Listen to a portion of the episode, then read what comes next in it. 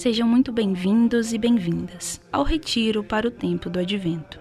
A Pastoral Universitária PUC Minas tem o prazer de convidá-los para mais um episódio. Me chamo Natália Mayra e vamos juntos nessa incrível jornada de reflexão da Palavra de Deus.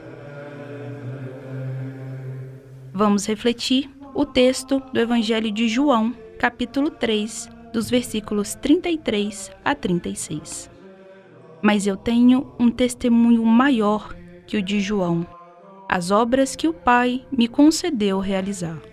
As obras que eu faço dão testemunho de mim, mostrando que o Pai me enviou. A palavra que a liturgia nos incentiva a pensar é verdade.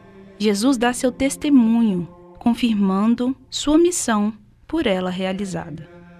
A imagem de um Deus que sabe o que está fazendo com tranquilidade e mansidão, oferece sua palavra e principalmente seu testemunho de vida, com verdade, clareza e principalmente amor.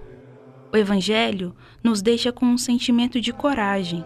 Coragem para anunciar a boa nova, a dar o nosso testemunho de fé e principalmente sermos autênticos discípulos de Jesus somos incentivados a proclamar a palavra com convicção e certeza de que essa é a nossa missão como filhos de Deus em Cristo Jesus.